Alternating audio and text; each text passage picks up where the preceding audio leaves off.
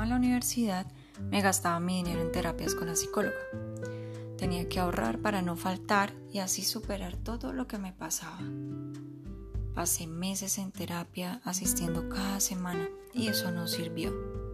Tuve que encontrar otra forma de resolver mis asuntos por mi cuenta. Yo quería que la psicóloga me ayudara a resolver todos mis problemas con mi familia. También quería tener la certeza que al pasar un tiempo yo estuviera mejor. Quería escapar de la tristeza.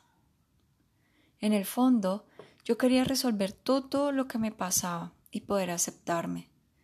Verme al espejo y sentirme orgullosa de ser quien soy, teniendo la certeza de estar a la altura de los demás y no por debajo, como había sido toda mi vida.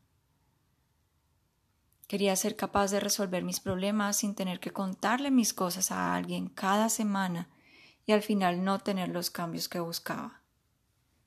Quería tener el poder en mis manos y superar toda mi tristeza y angustia. Para superar todo lo que me pasaba, estuve en tratamiento con la psicóloga mientras estudiaba psicología y se suponía que eso me iba a ayudar. A veces salía a terapia con mucho dolor en mi alma y yo solita tenía que lidiar con eso.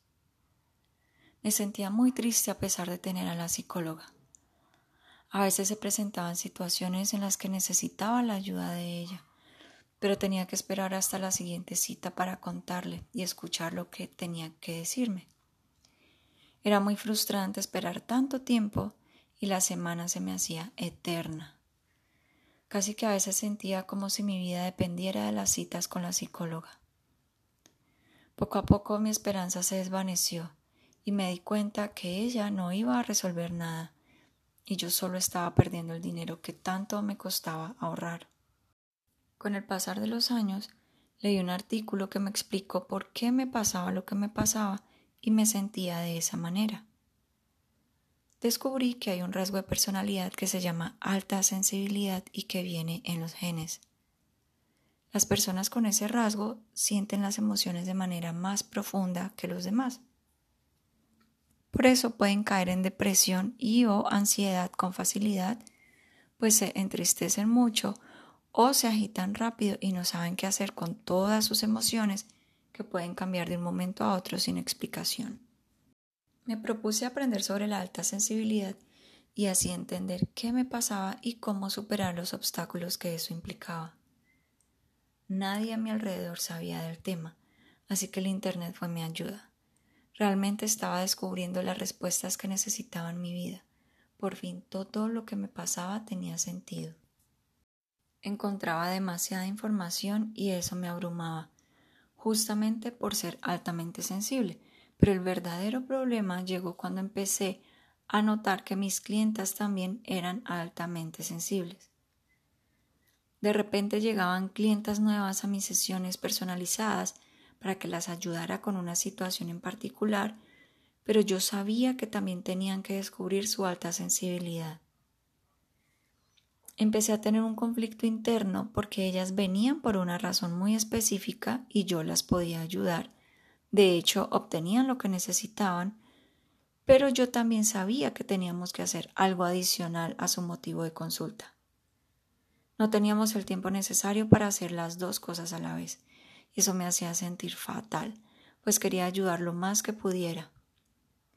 Adicional a eso, me di cuenta que había miles de personas diagnosticadas con depresión y o ansiedad, sufriendo con tratamientos que no les funcionaban, sin saber que lo que en realidad les pasa es que son altamente sensibles y esto se puede manejar.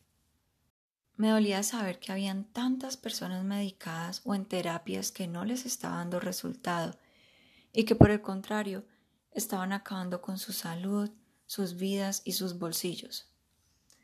Como ya había aprendido sobre el tema y había logrado convertir mi sensibilidad en una aliada, mi lado espiritual me mostró que había mucha gente esperando que yo me alistara y les ayudara. Me dolía saber que había gente sufriendo y esperando a que yo estuviera lista. Entonces tuve que dejar de lado mis dudas y la inseguridad que me generaba compartir eso con muchas personas. Avanzar en esta situación me llevó más de un año. Para ayudar a la mayor cantidad de mujeres posible, creé un quiz que les permite saber si son altamente sensibles, es decir, si tienen este rasgo de personalidad que trae virtudes que pueden aprovechar, aunque toda su vida hayan creído que estaban llenas de defectos y que había algo malo en ellas. Este quiz les ayuda a desmentir todo lo que les enseñaron sobre sí mismas y les ayuda a recuperar su, su fuerza interior. Decidí llamarle el quiz de la felicidad. Pensé que si pudiera crear un quiz que le mostrara a la gente que no hay algo malo en ellas y que les mostrara lo que les pasa y les diera las respuestas que han buscado por años, yo estaría muy feliz.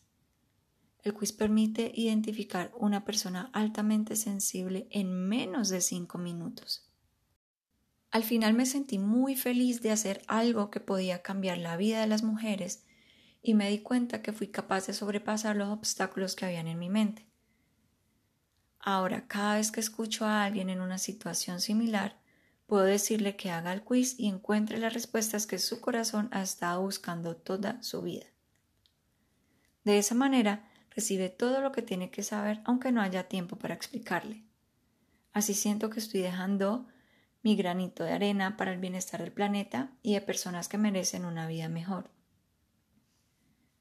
Cuando descubrí que lo que realmente me pasaba era que soy una mujer altamente sensible, sentí que por fin toda mi vida tenía sentido y entendí por qué me pasaba lo que me pasaba. Supe que no había algo mal en mí y me dio la oportunidad de aprovechar al máximo mi forma de ser.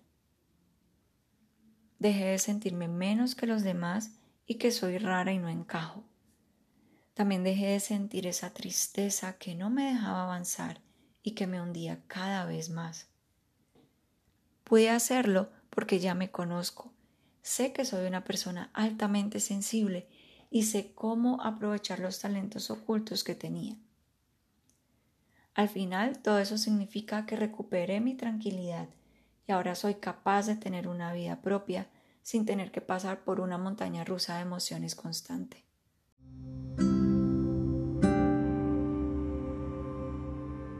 Acompáñame en el próximo episodio de Boutique para el Alma.